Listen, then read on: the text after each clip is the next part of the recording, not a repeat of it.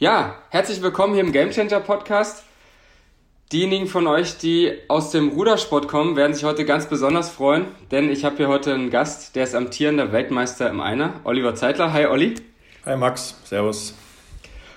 Olli, wir wollen natürlich auch alle Hörer meines Podcasts abholen, nicht nur die äh, Ruderfanatiker, die dich, äh, also auch die, die dich jetzt vielleicht noch nicht so gut kennen. Und deswegen ähm, gibt es jetzt erstmal noch ein kleines Intro vorab. Olli, du korrigierst mich bitte, ähm, wenn irgendwas falsch ist. ähm, ja, Olli ähm, ist 23, hat erst vor gut drei Jahren angefangen mit dem Rudersport. Davor war er Schwimmer und ähm, also nicht auf dem Wasser, sondern im Wasser unterwegs. Ähm, Olli wohnt in der Nähe von München und trainiert dort auf der Regattastrecke in Oberschleißheim, äh, ganz in der Nähe der Allianz Arena. Und ähm, ja, Ollis Bestzeit auf diesem 2000 Meter Ergometer-Test, den wir im Rudern machen, liegt bei 5 Minuten 38. Das ist nur ganz, ganz knapp über Weltrekord. Also eine Wahnsinnszeit. Sein Vater ist gleichzeitig äh, sein Coach. Und ähm, abseits vom Boot, Ergo oder Kraftraum, ist er aber genauso fleißig wie, wie beim Rudern, denn ähm, er hat schon eine Ausbildung und einen Bachelorabschluss im dualen Studium erfolgreich hinter sich gebracht. Olli, welcher Bachelor war das genau? Ja, das war ein Bachelor of Laws im Bereich Wirtschafts- und Steuerrecht. Ja, herzlichen Glückwunsch dazu immer noch. Das ist ja jetzt vor einigen äh, Monaten, glaube ich, erst äh, bist du damit erst fertig geworden, ne? Genau, das war September, Oktober letzten Jahres, als ich das dann ähm, auch fertig hatte und mich dann eigentlich ein Jahr auf die Olympischen Spiele vorbereiten wollte und dann auch eine akademische Pause gemacht habe. Okay, verstehe. Ja, da, da werden wir natürlich jetzt auch ein ähm, bisschen drauf eingehen. Ähm, ich will natürlich ich denke, in diesem Interview wird es viel um Rudern gehen, aber ähm, auch vielleicht so ein paar Sachen, die sich darum drehen und andere Aspekte wie Motivation. Ähm, jetzt natürlich zu Beginn erstmal steigen wir ein bisschen tiefer ins Ruderthema ein. Ähm, aber wie gesagt, auch für die Hörer, die jetzt nicht so tief im Rudern drin sind, versuchen wir dann natürlich auch immer wieder so ein paar Sachen auch zu beschreiben und zu erklären. Ähm, Du giltst ja in der Ruderwelt so ein bisschen als Phänomen des Jahrhunderts. Also viele, viele sagen es auch wirklich so, du bist in kurzer Zeit in nur ganz wenigen Jahren ähm, einer nicht nur an die Weltspitze gekommen, sondern auch Weltmeister geworden. Ähm, und es gibt wirklich ganz, ganz, ganz, ganz viele Ruderer da draußen, die sicher da gerne mit dir tauschen würden. Denn ähm, wenn man jetzt nur mal alleine schaut, wer so um einer Weltmeister wird, wer das überhaupt schafft, ähm, das ist ja schon ein ganz erlesener Kreis. Und viele davon ähm, brauchen 10, 15 oder sogar 20 Jahre, seitdem die das erste Mal im Boot sitzen, bis sie das schaffen. Ne? Also das ist ähm, natürlich eine ganz andere Hausnummer und ähm, Du hast das alles in viel kürzerer Zeit geschafft. Du bist da richtig senkrecht durchgestartet. Ähm, wie ist es denn bei dir? Genießt du das auch so ein bisschen, da so der Exot zu sein, dass auch andere so schauen, boah, krass, ähm, ähm, der hat das so schnell geschafft, Wahnsinn. Ähm, ähm, oder ist es vielleicht auch was, das dich so ein bisschen auf deinem Weg ablenkt? Also, dass da so viele Leute gerade in dieser Ruderwelt gibt, ähm, die dich auch so anhimmeln und vergöttern. Man muss dazu sagen, die Ruderwelt ist da, glaube ich, auch so ein bisschen eigen. Also äh, wie ist es? Ist es eher für dich so ein, so ein, ja, was Schönes oder ist es eher so, dass du sagst, okay, du musst dann auch ein bisschen aufpassen, dass du so in deiner, deiner Zone drin bleibst? Ähm, also ich muss sagen, dass ich das richtig genieße, ähm, da jetzt wirklich ähm, so im Mittelpunkt zu stehen, wirklich die Möglichkeit zu haben, mhm. Leute zu inspirieren, auch mit meiner Geschichte, eben, dass ich erst ähm, vor drei Jahren, etwas über drei Jahren mit dem Rudern angefangen habe und es dann in die Weltspitze geschafft habe. Damit möchte ich halt auch zeigen, dass, dass es sich manchmal wirklich lohnt, ähm, ganz neue Wege zu gehen, um da erfolgreich zu sein. Und äh, wenn dann natürlich schon die ganz Jungen auf einen zukommen und sagen, dass du mein du bist mein großes Vorbild und das, das ehrt mich dann natürlich. Jetzt ähm, im Vorhinein, also in der Vorbereitung auf die Olympischen Spiele als Weltmeister, da war der Druck natürlich schon extrem groß, muss ich sagen, weil jetzt erwarten natürlich auch alle, dass ähm, dieser Senkrechtstarter, wie du mich genannt hast, ähm, der jetzt auch bei Olympia abliefert. Und ähm, ja, das war dann natürlich eine ganz andere Situation, mit der ich auch erstmal klarkommen musste und wo ich dann mhm. auch äh, versucht habe, eben Motivation rauszuschöpfen. Ja, du sagst es ja auch immer in, in vielen Interviews, dass du so, ähm, dass du das so ein bisschen alles als Spiel siehst, dass das so ein bisschen so, ja, du hast so dein Backup, weil du ja auch in deiner Firma auch noch bist. Ähm, das heißt, so wenn es schief geht, wenn es vielleicht nicht so funktioniert ähm, oder wenn die Karriere zu Ende ist oder was auch immer, ähm, dann bist du abgesichert und deswegen kannst du es so ein bisschen befreiter und locker angehen. Das war so dein Credo. Ähm, du hast es jetzt ja gerade schon so ein bisschen angesprochen, dieser Druck hat sich, oder die Situation hat sich so ein bisschen verändert, so ein bisschen vom Shootingstar, dem, ja, der eigentlich gar keinen Druck hat, der reinkommt und einfach so sein Ding macht, ähm, zum amtierenden Weltmeister, wo automatisch von außen jetzt eben mehr Druck da ist, alle schauen auf dich, alle sehen, okay, der hat, der ist jetzt Weltmeister geworden, ähm, und ähm, das zählt am Ende. Und äh, jetzt wollen die Leute natürlich auch sehen, schafft der Junge das auch Olympiasieger zu werden. Ähm, wie gehst du denn jetzt gerade so aktuell mit der Situation um? Also du beschäftigst dich ja auch damit, das hat man ja gerade schon gehört. Äh, du hast den Druck auch schon wahrgenommen. Ähm, hast du da bestimmte ja, Sachen, wie du, wie du mit der Situation, mit dieser neuen Situation auch umgehst? Also ähm, ist, ja, ist ja sicherlich eine ganz, ganz neue Art, wie du dann da angehen musst. Ja, also. An diesen Druck. Ähm, also ich vergleiche viel mit den Vorjahren, wie ich mich da halt entwickelt habe. Auch da habe ich natürlich schon Trainingsaufzeichnungen und alles. Da habe ich gewisse Leistungen auf dem Ergometer erbracht, was ja bei uns auch so immer so ein Benchmark ist. Ähm, mhm. Und da war dieses Jahr halt das Ziel, da mindestens ranzufahren, wenn nicht sogar die Leistung zu verbessern, weil für Olympia, wie mein Großvater sagt, müssen es halt dann doch nochmal 10 bis 20 Prozent mehr sein als für einen Weltmeistertitel. Und das ist natürlich dann auch nochmal ein zusätzlicher, einerseits Druck beziehungsweise eine größere Herausforderung, da auch ähm, an sich selbst äh, diesen Anspruch zu erfüllen natürlich. Und ja, ich ähm, nehme das sehr stark wahr, auch was die anderen machen. Also meine Gegner habe die auch immer im Blick. Ähm, und ja, im Einer, das ist halt so ein tatsächlich sehr erlesener Kreis. Da sind so ein paar Leute, die hat, muss man immer auf dem Schirm haben. Dann kann natürlich ähm, auch immer wieder der ein oder andere dazukommen, wie ich es vor zwei Jahren gemacht habe, der dann plötzlich ja. da hochpoppt und, und ähm, dann da mitspielt. Ähm, es ist ein bisschen schwierig und da jetzt dieses Jahr überhaupt keine Regatten stattfinden, wird der Kreis vielleicht sogar noch mal, noch mal größer, als er dieses Jahr gewesen wäre von den Einerfahrern. Und ähm, ja, ich bin da einfach gespannt. Äh, ich nehme die Herausforderung auf jeden Fall an und ich bin sehr, sehr motiviert. Das äh, freut mich auf jeden Fall schon mal zu hören, dass, du, dass deine Motivation jetzt nicht groß nachgelassen hat. Ähm, hast du denn vielleicht einen Tipp so für die für meine Hörer, ähm, so ein Gamechanger-Tipp, äh, wie sie, ja, wenn sie jetzt zum Beispiel, sag ich mal, so eine Situation auch haben, vielleicht auch eine eine Sache, wo ähm, sie sich auf was vorbereiten, dann läuft es nicht so ganz nach Plan ähm, oder ähm, weil du ja auch wirklich immer davon sprichst, du versuchst es so ein bisschen als Spiel zu sehen. Wie machst du das? Also wie nimmst du dir selber den Druck weg? Wie was vielleicht andere dann auch mal ausprobieren können? Würdest du vielleicht, da hast du da vielleicht so eine so einen Tipp, so eine Anregung? Ähm, ja, also das Mindset, also die Grundeinstellung vom Gehirn her, die ist äh, vom Kopf her ist natürlich ähm, wichtig. Das heißt, dass man so grundsätzlich mal relativ druckresistent ist, den Druck nicht wirklich an sich ranlässt, beziehungsweise den größten Druck, den man sich macht, der eigene Druck ist, beziehungsweise die eigene, ähm, der eigene Ehrgeiz, dass der nochmal die, den Druck von außerhalb über, übersteigt. Das ist so mein Credo, was ich habe. Das war auch bei der mhm. äh, Weltmeisterschaft zum Beispiel so, da sind mir die Journalisten irgendwann so auf die Eier gegangen nach dem Halbfinale. Alle wollten dass ich sage, dass ich Weltmeister werde und dass ich ähm, als, als großer Favorit der Allerbeste bin. Und da habe ich gesagt, ja, heute mhm. Morgen habe ich in die Spiegel geschaut und da habe ich den stärksten Ruderer der Welt gesehen. Und dann äh, sind sie erstmal ehrfurchtig zurückgeschreckt, äh, zurückgeschreckt weil es natürlich nicht erwartet hatten. Ja. Aber dadurch ja. habe ich dann halt diese ganze, dieses, dieses ganze Trara um meine eigene Person ähm, einerseits selber angefacht, aber so von mir aus und dadurch äh, habe ich wieder die Kontrolle über die Situation gehabt. Von, äh, wow. Und ähm, das hat mir sehr Aber geholfen, das ist natürlich auch ein mutiger Schritt. Zu gehen. Ja.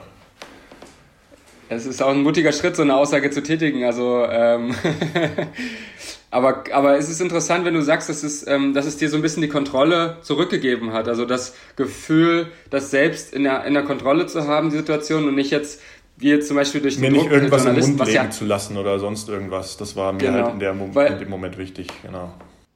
Okay, okay, weil man muss ja wirklich sagen, ähm, eigentlich ist es ja was Schönes, dass das öffentliche Interesse dann auch da ist. Mhm. Ähm, dass, äh, du bist da ja auch jetzt wirklich einer, der dem Rudersport auch ein neues Gesicht gibt, auch gerade dem Einer.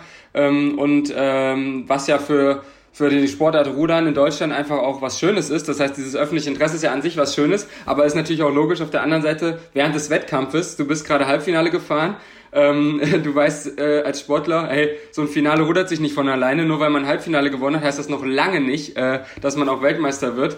Ähm, und nur, ne, das dann so rüberzubringen, ähm, da redest du dir wahrscheinlich dann den Mund fusselig vom Mikrofon und da finde ich schon witzig, dass du da dann äh, aus dem Grund eigentlich diese Aussage so getätigt hast und äh, vielleicht nicht, weil ja, weil du da irgendwie so polarisieren wolltest oder weil du irgendwie ähm, ja, war, da, war das denn wirklich so oder?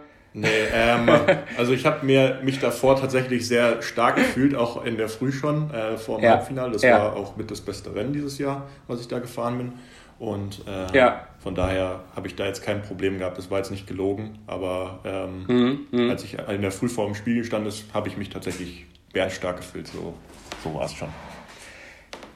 Cool, ja, das ist schon cool. Also ähm, hast du eigentlich vom, vom Rennen dann so ähm, bestimmte Sachen, die du die du machst, um, ja, um dich zu pushen. Also ich, äh, ich habe das auch in einem, in einem Podcast mit Max Hartung schon mal so ein bisschen besprochen, da habe ich mit dem auch drüber geredet, mit dem Fechter, ähm, dass ich auch äh, vor dem Wettkampf so, ich gehe da nochmal einmal abschließend aufs Klo ähm, und gucke da nochmal in den Spiegel und äh, hau mir so mit den Brüsten, äh, mit, den Fäusten auf die Brust und, und guck mir mich so im Spiegel an und ähm, balle so die Fäuste so, so nach dem Motto, ich schaffe das oder sage mir das sogar auch. Ähm, hast du da so, so, bestimmte Sachen, wie du dich da ähm, ja, in, in, in die Zone reinbringst, in diesen Tunnel?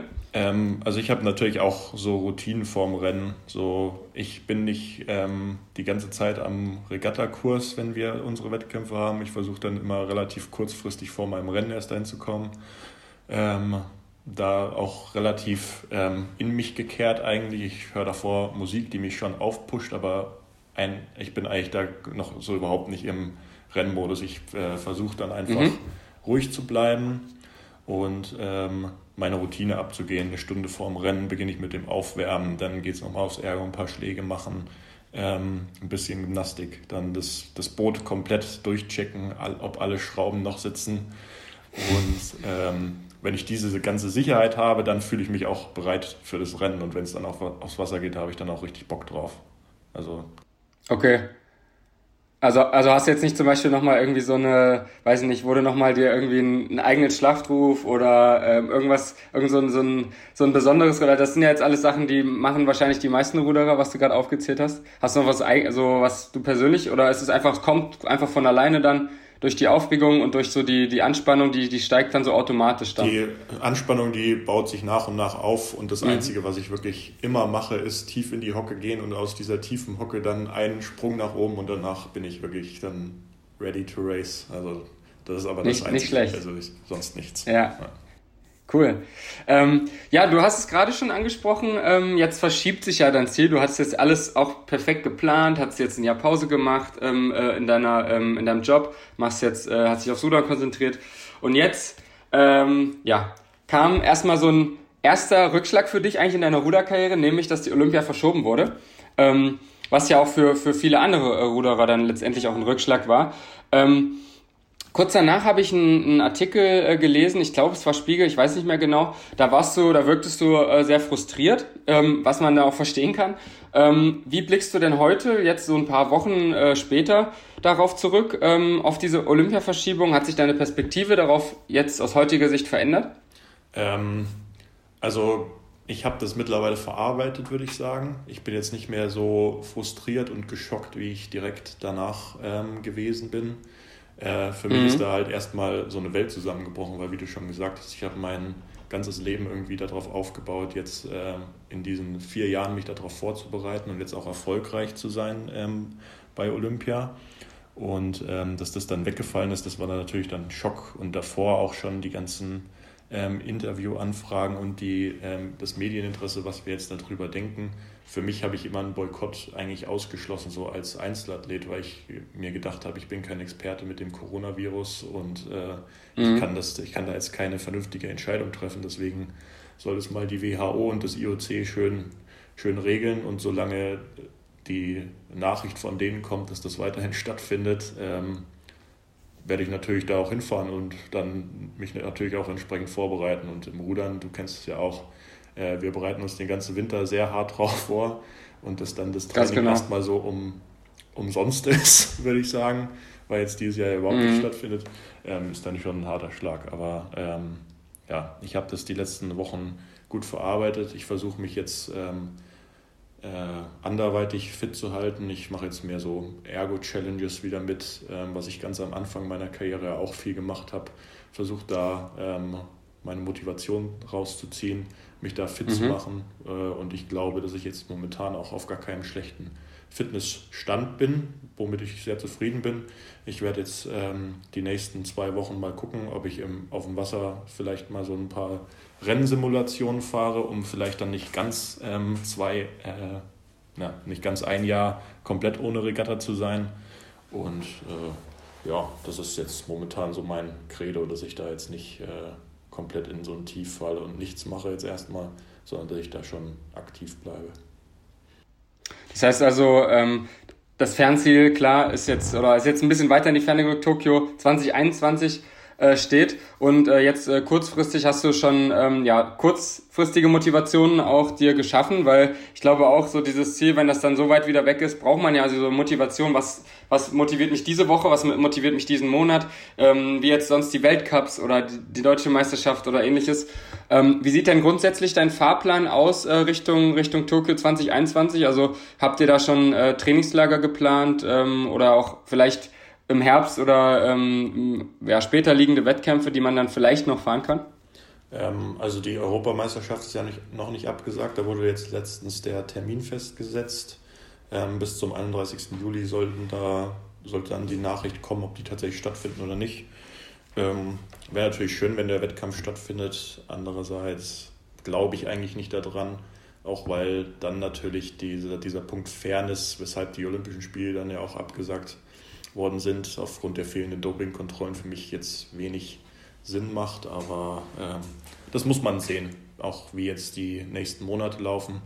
Ähm, momentan ist auf meinem Plan, dass ich ähm, ab September mit der Olympia-Vorbereitung wieder beginne und bis dahin mich einfach anderweitig fit halte, ein bisschen weniger auf die Performance gucke von mir selbst, sondern eher mich fit halten, ähm, so ein bisschen wieder dieses Spielerische reinbringen, so ein bisschen die mhm. Äh, Rennsimulationen fahren, einfach um nicht ganz den Fokus zu verlieren, um nicht ganz ein Jahr ohne Regatta zu sein. Ich glaube, das ist wichtig bei mir und äh, mhm. ja, ich bin da eigentlich relativ positiv. Aber wegen Trainingslagern, da warte ich jetzt auch auf den Verband, was wie da die Planung nächstes Jahr aussieht und dann werden wir sehen.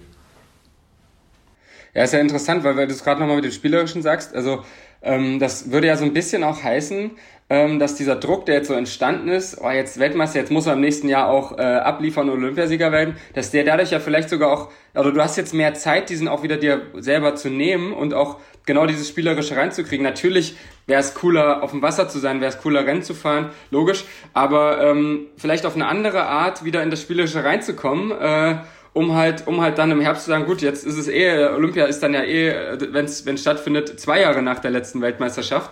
Ähm, und es, da werden die Karten eh neu gemischt, also kann ich eigentlich wieder beschwert, äh, unbeschwert rangehen, so wie am Anfang. Ja, so ist es, genau. Also das Spielerische, das hat jetzt schon unter diesem Weltmeisterdruck so ein bisschen gelitten, aber ich glaube, wenn ich jetzt ja. ähm, mir so ein gewisses Level an Leistungsfähigkeit zulege, wodurch dann auch auf dem Ergo vielleicht dann den einen oder anderen Weltrekord dann zur neuen Saison auch ähm, knacken kann, was ich mir dann als Motivation setze, dann ähm, ist dieses Spielerische auch wieder da und ähm, ja, dann kann ich mich wieder, ähm, wieder so stark fühlen, wie ich, äh, wie ich das gern hätte, ohne dass ich da mir irgendwelchen Druck machen müsste.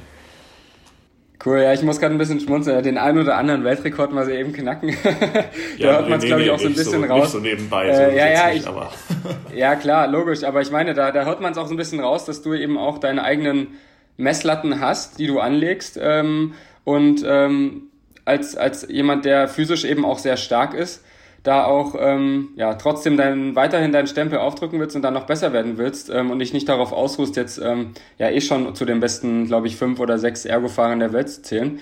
Ähm, das finde ich schon, schon sehr cool und ähm, denke ich auch für dich auch sehr wichtig. Ähm, du hast vorhin am Anfang auch gesagt, dass es für dich auch eine große ähm, Motivation, Inspiration mittlerweile auch ist, ähm, dass du andere so inspirierst mit deiner, ähm, mit deiner Geschichte, die du jetzt ähm, ja, in so kurzer Zeit erlebt hast, ähm, dass du zum Beispiel andere motivierst, auch einen Quereinstieg allein im Sport zu machen und zu schaffen oder dass du vielleicht auch Menschen motivierst, auch im Berufsleben vielleicht nochmal einen anderen Schritt zu wagen, wenn was nicht funktioniert hat, wenn, ähm, wenn vielleicht, ähm, weil ich meine, deine Schwimmkarriere, du warst ja auch in jungen Jahren sehr erfolgreich, aber hat's, dann hat es nicht ganz für ganz, ganz oben gereicht.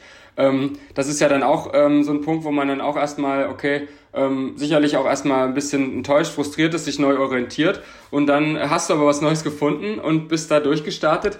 Ähm, ist es mittlerweile auch äh, so deine Kernmotivation dann auch im Sport, also jetzt im Rudern so erfolgreich zu sein? Ähm, vielleicht kannst du noch mal so ein bisschen näher auf diese, diese Aussage so von dir eingehen. Ich finde das sehr schön, diese Aussage, ähm, dass äh, du andere da so inspirierst und dir das eigentlich am meisten gibt dass ich da in was ganz Neues ähm, reingestartet bin und dann so erfolgreich geworden bin. Ähm, ja, ich denke, man kann es auf viele Lebensbereiche auch ähm, ausweiten, wie du schon gesagt hast, im Beruf zum Beispiel, wenn du dir, wenn du jetzt einen Job hast, mit dem du gar nicht zufrieden bist oder dir einfach mehr erhoffst von deiner Karriere, dass dann was Neues oder sogar was Eigenes startest, irgendwie, ähm, dass es in die Richtung geht. Ich denke, ähm, dass meine Geschichte da überall übertragbar ist, in viele Lebensbereiche.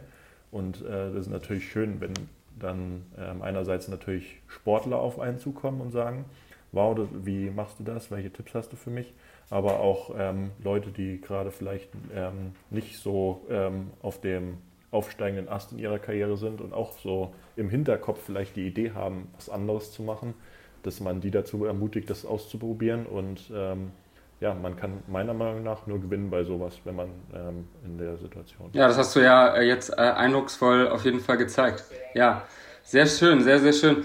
Ähm, wie ist das denn ähm, bei, bei euch oder bei dir? Wir haben ja gerade nochmal über die, die Olympia-Vorbereitungen gesprochen, Trainingslager, Wettkämpfe und so weiter. Ähm, du hattest ja jetzt auch gesagt, du musst jetzt nochmal abwarten, was vom, was vom Verband kommt. Ähm, du sagst ja auch immer in sehr, sehr vielen Interviews, ähm, dass ihr eigentlich alles selber finanzieren müsst. Ähm, hat sich das mittlerweile so ein bisschen auch geändert oder, oder wie sieht das ähm, aus, auch vom Verbandsseite her? Ähm, werdet ihr da unterstützt? Du bist ja auch so ein bisschen, auch muss man ja noch dazu sagen für unsere Hörer, innerhalb unseres Verbandes, ähm, ja auch so, auch so ein bisschen der kleine Exot, ähm, weil du ja für dich trainierst in München, ähm, du machst mit deinem, dein Vater ist dein Trainer, ähm, ihr zieht da euer eigenes Ding auf, sehr erfolgreich. Ähm, wie ist da so der, der Status mittlerweile? Hat sich da so ein bisschen, ähm, ja, das verändert, so ein bisschen gebessert oder? Also da muss man dazu sagen, dass ich mich ja damals, ähm, als es hieß, dass die Skuller, wozu auch der einer gehört, ähm, alle nach Hamburg ähm, gehen mhm. müssen. Das war für mich damals gar keine Option. Erstens mal war ich da ähm, noch nicht auf dem Leistungslevel, wo man überhaupt von Olympia hätte reden können. Und andererseits ähm, mhm. hatte ich hier halt eine Karriere laufen äh, mit meiner Arbeit, mit meinem Beruf, ähm, die ich äh, nicht an den Nagel hängen wollte, jetzt wegen Rudern.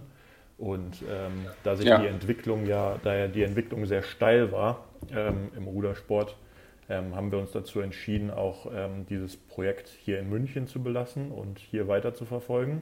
Und ähm, da war natürlich von Verbandsseite erstmal nicht so viel Begeisterung da natürlich, weil man sich dann da ja mehr oder weniger rausnimmt. Ja. Und ähm, ja, wir haben das weiterhin so fortgeführt. Trainingslager zum Beispiel fahren wir einige mit, aber auch nicht alle.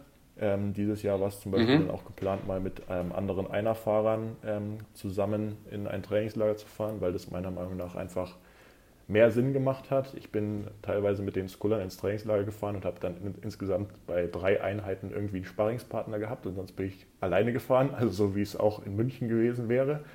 Äh, von daher nehmen wir uns da schon relativ bewusst raus, mein Vater und ich, ähm, und schauen, mhm. was macht wirklich Sinn für uns, für meine Entwicklung.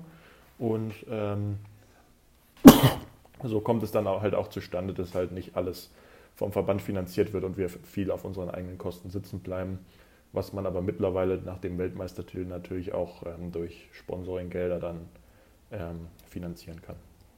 Oder durch die Sporthilfe. Okay. Ja, ja. Also ähm, ich glaube, du hattest auch, hattest auch in einem anderen Interview mal, mal gesagt, ähm, du weißt noch nicht so richtig, wie es dann nach Tokio weitergeht. Gut, jetzt ist natürlich Tokio noch mal ein Jahr nach hinten verschoben worden, aber ich denke doch, ähm, dass deine Ambitionen dann auch noch weiterzumachen sicherlich auch äh, Stand heute sicherlich auch noch sehr groß sind, oder? Ich meine, du bist noch sehr jung, hast noch ja viel, viel Sachen, viel Geschichten, die du noch schreiben kannst im Rudern. Ja, so ist es. Ähm, und ich habe mich ja letzten, letzten Herbst oder letzten Sommer nach der Weltmeisterschaft, als es dann alles angelaufen ist und sich das ähm, gezeigt hat, dass man das wahrscheinlich dann durch Werbepartnerschaften oder sonstiges auch sehr gut finanzieren kann, den Sport, habe ich ja auch gesagt, dass ich auf jeden Fall bis Paris weitermachen möchte und dann hoffentlich auch so eine Olympiade miterleben kann, äh, wo dann kein Coronavirus oder sonst irgendwas dazwischen kommt, der uns dann die Show stiehlt, sondern dass man einfach mal so einen ganz normalen Zyklus hat, so wie mein Großvater mir das auch immer erzählt hat. Ähm, das wäre mein Traum und deswegen verfolge ich den auch jetzt konsequent weiter. Sehr gut, sehr gut. Ähm, ja, äh, ich möchte noch mal ein bisschen äh, auf äh, ein Thema zu sprechen kommen, was ähm, du, ja, wo wir uns beide, glaube ich, ein, ja, schon, schon öfter mal Dinge erlebt haben, und zwar so diese Schmerzgrenze überschreiten. Ähm, die Hörer meines Podcasts wissen es, dass ich da auch schon öfter mal drüber gesprochen habe und auch, auch meine äh, Perspektive darauf schon äh, hier und da mal ähm, ja, erzählt habe. Ähm, sich bis über die Schmerzgrenze auszubelasten. Also für mich persönlich ist das auch so ein bisschen der Drang danach oder mein Drang danach, so aus heutiger Sicht natürlich, ähm, so völlig im Hier und Jetzt zu sein. Also einfach im Moment sein, im Flow. Ähm, nichts um einen herum ist wichtig, ja. Nicht äh, an alles, was an Land ist, ist vollkommen egal. Egal was es ist, was in deinem Leben gerade los ist. Ähm, du bist eigentlich nur da jetzt, du willst von schnell von A nach B kommen, ähm, so schnell wie möglich dich dabei maximal ausbelasten ähm, und das tut eben halt weh. Ähm, aber diese Schmerzen, diesen Körper auch zu spüren, also auch diese Schmerzen irgendwie in gewisser Weise auch zu seinem Freund zu machen. Also, ähm, dass man den Körper so spürt, ist ja auch ein Gefühl, finde ich, von, von Freiheit so. Ähm, es klingt vielleicht für den einen oder anderen von euch da draußen irgendwie ein bisschen abstrus, aber ich glaube, bei uns Ruderern ist das, denke ich, sehr stark ausgeprägt. Ähm, was ist für dich diese Faszination an diesen, ich glaube, du hast es mal Nahtoderfahrungen genannt? Ja, genau. Ähm, also das Härteste, was man so im Rudersport machen kann, also meiner Erfahrung nach, war jetzt bisher so ein 2 Kilometer Ergotest, das ist nochmal anstrengender als so ein 2 Kilometer Rennen im Boot, finde ich, auch wenn das 2 Kilometer Rennen im Boot natürlich nochmal ein bisschen länger ist. Aber ähm, mhm. auf diesem Ergometer hast, hat man einfach die Möglichkeit, so richtig an seine Grenzen zu gehen, an seine absoluten Grenzen. Und das, äh, ich habe da ein Foto auf meinem Handy, das, äh, das hat mein Vater nach meiner Bestzeit damals von mir gemacht da bin ich Cars weiß, habe Augenringe bis, bis, bis hier in die Mitte von den Wangen. Also es war nicht mehr schön anzuschauen. Und ähm, ja, aber ich habe mich irgendwie trotzdem gut gefühlt ähm, danach, weil ich eben dieses Ziel erreicht habe, meine Bestzeit und da in diesen exklusiven unter 45er Club ähm, reinzukommen. Ähm, das hat mich dann auch gleichzeitig stolz gemacht und da ähm, da war es dann auch egal, ob es wehgetan hat. Und das ist so das, was mich, was mich so fasziniert. Wenn man so ein Rennen gewinnt, dann ähm, spürt man diese ganzen Schmerzen nicht, die man, äh, die man hat, ähm, die man im Training sich da auch zugezogen hat. Ähm, und äh, das ist was ganz anderes, wie wenn man jetzt ein schlechtes Rennen fährt, sich trotzdem auskotzt und dann oder seine, sein Ziel nicht erreicht, dann ist man richtig am Boden und dann fühlt man sich auch so, wie man, äh, wie man gerade aussieht. Ja, absolut. Aber ist es so ein bisschen das für dich das, das Zwischenspiel aus beidem? Denn ich meine, Niederlagen gehören im Sport ja. nun mal auch dazu. Ähm, ist es so für dich so das Zwischenspiel aus beiden oder fasziniert dich vor allem natürlich das, äh, das ja, dieses Gefühl, es tut, eigentlich tut alles weh, aber ich fühle mich trotzdem geil, weil ich es geschafft habe. Ähm, weil auf der anderen Seite ist die andere Sache, wenn man es nicht geschafft hat, ja auch irgendwo, die hat ja auch was. Also das hat ja auch gewisse Lerneffekte, das hat, ähm, ja, da kann man ja ganz viel Kraft und, Mut und, und neue Motivation auch draus schöpfen. Ich glaube, diese Challenge mit sich selbst, das ist das, was, äh, was mich so fasziniert. Also je nachdem, mhm. ob du ähm, einen Erfolg oder einen Misserfolg hast, das hängt ja alles von deiner eigenen, äh, von deiner eigenen Einstellung bzw. von deiner eigenen Zielsetzung ab. Und dass man davon mhm. dann vom so kopfmäßig auch entscheiden kann, ob man jetzt Schmerzen hat, ob es einem gut geht oder schlecht geht, das ist tatsächlich das, was was mich so fasziniert daran. Was durch mhm. den Sport natürlich ausgelöst wird. Ja.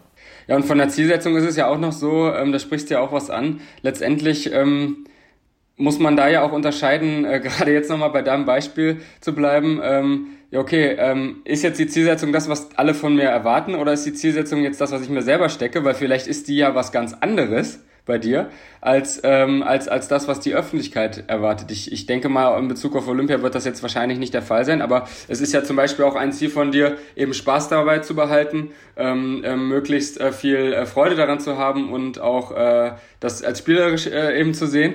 Ähm, das heißt also, man muss da ja auch irgendwie stark unterscheiden können auch ähm, zwischen eigenem, was ist jetzt wirklich mein Ziel und was ist das, was mir irgendwie so ein bisschen auch von außen so ähm, ja, aufgedrückt wird. Ja, also von den Zielen her, da, da sollte man sich nichts, äh, nichts in den Mund legen lassen, sage ich mal. Die sollte man sich selbst stecken. Mhm. Man selbst weiß am besten, was einen glücklich macht, was man in seinem Leben erreichen will. Und das kann auch viel mehr als irgendein Titel sein. Das kann ähm, die Inspiration von Leuten sein oder dass man, ähm, ja, je nachdem, wie man, wie man halt die, äh, sein eigenes Lebensziel setzt. Bei mir ist zum Beispiel die Inspiration von Leuten wichtiger als jetzt ähm, irgendeine Medaille im Schrank liegen zu haben. Wo ich dann vielleicht, wenn ich sie, ja, überreicht, wow, wenn ich sie überreicht bekomme, dann ist das natürlich schon ein großer Moment. Wenn ich dann meine Hymne höre, noch besser.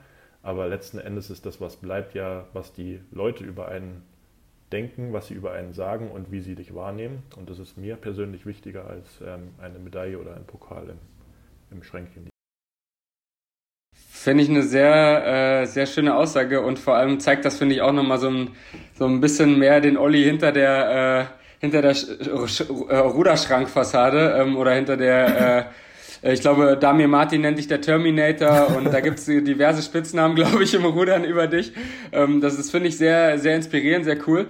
Ähm, du sagst ja auch immer, Motivation ist für dich so das, das Stichwort, das A und O. Ähm, jetzt gibt's vielleicht auch, ja, oder, oder nochmal anders gefragt, was denkst du denn bei dir persönlich erstmal, wo das herkommt? Also, was denkst du bei dir persönlich, dieser, dieser Drang, ähm, diese Motivation, zum einen eben sportlich erfolgreich zu sein, aber ähm, über deine Grenzen zu gehen, dich auch zu quälen, zu, tra äh, zu trainieren, zu schauen, wie du körperlich besser werden kannst, aber eben auch so diese Motivation, andere zu inspirieren. Wo kommt das bei dir her? Was denkst du? Ähm, also dieses Sportliche, besonders im Rudern, das kam eindeutig von meiner Familie. Ich habe mir da selbst tatsächlich so ein Spiel draus gemacht. Ich habe mit Rudern angefangen und dann dachte ich mir, ja, irgendwann möchte ich mal mit meiner Schwester zusammen trainieren. Also sie war damals natürlich schon jahrelang im Rudersport aktiv, war im einer schneller als ich.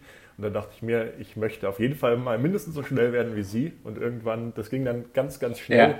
dass ich dann schneller war als sie und dass ich dann mir andere Ziele wieder gesetzt habe. Also das war tatsächlich sportlich gesehen, war es dieses Spielerische.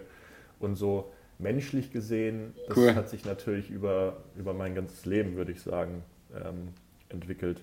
In meiner äh, Laufbahn als Schwimmer auch, dass ich da ähm, vielleicht auch mit den richtigen Leuten, die auch ein ähnliches, äh, eine ähnliche Einstellung hatten, da zu tun hatte oder in der Schule. Ähm, also das kann ich jetzt gar nicht so festschreiben, dass ich da irgendwie wegen einem bestimmten Punkt in meinem Leben jetzt meine Lebensziele so und so definiere. Also das ist ein bisschen schwierig zu sagen, wie sich das entwickelt hat, meine persönliche Entwicklung so. Mhm. Ja. Ähm, ja, zum Abschluss, Olli, ähm, stelle ich meinen äh, Gästen immer ähm, ja, die gleiche Frage. Und zwar, ähm, was sind deine drei Gamechanger für meine Hörer? Also äh, das kann jetzt ja aus allen möglichen Bereichen kommen, was du meinen Hörern vielleicht so mit auf den Weg geben willst, auch als Inspiration, wie du es ja so schön gesagt hast. Was sind deine drei Tipps? Also ähm, erstens mal, man soll Spaß haben an dem, was man macht. Wenn das nicht so ist, dann sollte man einen neuen Weg einschlagen. Also äh, die Mut, Neues zu versuchen. Das ist der zweite Tipp. Und drittens äh, ist dann eine gewisse Sicherheit auch zu schaffen, wenn der eine Schritt nicht funktioniert, dass man dann immer so ein Backup hat, weil sich diese Sicherheit in jeglicher Leistung ähm, widerspiegelt, meiner Meinung nach. Also das ist äh, einerseits so neuronal bedingt, wenn ich, wenn ich sehe, wenn ich äh, fühle, wenn ich rieche, dann fühle ich mich sicherer, als wenn ich die, wenn ich meine ganzen Sinne weg habe. Und gleiches gilt auch ähm, für, wenn mir jetzt dort etwas weg, wegbricht, zum Beispiel meine Arbeit, dann sollte ich noch irgendwo einen, einen Halt im Leben haben, um mich daran festzuhalten. Also immer ein, ein gewisses Backup haben im Leben. Das ist das Zweite. Ja, sehr cool. Sehr schön. Vielleicht war das jetzt auch noch nicht die letzte Frage, weil ich finde das gerade sehr spannend, äh, was du gesagt hast. Ähm, bei mir, ähm, bei mir war das auf jeden Fall definitiv auch so, dass ich dieses Studium, was ich da begonnen habe, ähm, was äh, mittlerweile ja auch äh, zum Glück längst auch äh, geschafft ist, aber das war für mich auch ein total gutes Backup, dass an den Tagen, gerade an denen es auch im Rudern vielleicht ein Training nicht so ganz geil lief, dann ich dann vielleicht in der Uni an dem Tag eher was geschafft habe oder einfach dahin gegangen bin und dann mit anderen Menschen zu tun hatte, das hat mir auch schon geholfen. Ähm, also alleine auch so ein bisschen so ja, in dem Sinne auch Backup, wenn es jetzt im Rudern gar nicht läuft, dann konzentriere ich mich halt nur noch auf das Studium. Aber eben auch so dieses im täglichen Leben, einfach im Alltag so, so diese Verbindung zu haben, hey, da ist noch was anderes, ähm, es gibt nicht nur, ähm, es gibt nicht nur das eine. Diese ähm, Sicherheit und diese Routine äh, finde ich ganz wichtig, auch für uns Sportler, dass wir uns dann noch was äh, aufbauen neben unserem Sport und dass wir da einfach was haben, worauf wir uns verlassen können, wenn es mal im Sport nicht so läuft. Das richtig wichtig. Mhm. Aber auf der anderen Seite muss man ja auch sagen, wenn du jetzt sagst, ähm, also ich finde deine drei Punkte auf jeden Fall alle mega cool, also das, das passt auf jeden Fall. Aber nochmal so ein bisschen nachzuhaken, tiefer reinzugehen, wenn du jetzt sagst, so eine Sicherheit ist wichtig, wenn jemand jetzt einen neuen, ähm, neuen Lebenszweig einschlägt, also gerade wie du gerade sagst, diesen Mut aufbringt und sagt, okay, ähm, ich, ich, ich kündige jetzt und ich mache mich selbstständig, ich gehe jetzt meinem Traum nach, ich versuche jetzt das zu machen, mhm. dann fehlt ja nun mal in dem Moment auch diese Sicherheit. Ähm, ja. und, und das, ja, ist ja dann vielleicht auch nicht so einfach, wenn die Sicherheit dann weg ist, muss man ja trotzdem äh, äh, da versuchen, ähm, sich vielleicht eine Sicherheit über andere Arten und Weisen zu schaffen, äh, dass man sagt, okay, ich schaffe das trotzdem. Ich bin vielleicht als, als Beispiel jemand, der sich selbstständig macht oder so, äh, finanziell dann in dem Moment nicht abgesichert. Ähm, da fehlt ja dann auch die Sicherheit. Vielleicht ist das ja auch wieder eine Motivation dann. Ähm, das kann sein. Ähm, allerdings ähm, habe ich das ja jetzt nicht nur auf das Finanzielle oder so bezogen, sondern das kann ja auch das äh, so Beziehungs, äh, auf einer Beziehungsebene sein. Zum Beispiel, dass die äh, Partnerin oder die Familie dann dahinter steht, wenn du das machst. Und dadurch hast du ja dieses äh, menschliche Backup sozusagen, wenn du dich jetzt für so einen Schritt entscheidest. Also ähm, das kann man sehr, sehr weit fassen, dass man diese Sicherheit dann eben so definiert. Ja, ja, das ist äh, das ist noch ein guter Punkt, dass du das noch angefügt hast. Ja, sehr schön, sehr cool. Ähm, Olli, äh, ich danke dir, dir sehr, dass du dir die Zeit genommen hast ähm, für das Interview. Ich fand es äh, sehr kurzweilig, sehr schön und äh, auch deine Tipps am Ende. Ich denke, es war auch gut, dass wir da noch mal ein bisschen tiefer reingegangen sind. Ähm, drücke dir natürlich äh, beide Daumen, dass, ähm, dass du erstmal natürlich die Leichtigkeit, die Lockerheit, wo du gerade dabei bist, die wiederzubekommen, dir die wieder vollständig zurückholst und äh, drück dir die Daumen auf dem Weg nach Tokio. Ja, danke, hat mir auch sehr viel Spaß gemacht und ich drücke dir auch beide Daumen, dass wir uns bald wieder sehen. Danke. Jo, das, äh, das wäre sehr schön. An euch da draußen natürlich auch wieder vielen, vielen Dank fürs Zuhören und ähm, ja, bis zur nächsten Folge hier im Gamechanger Podcast. Ciao.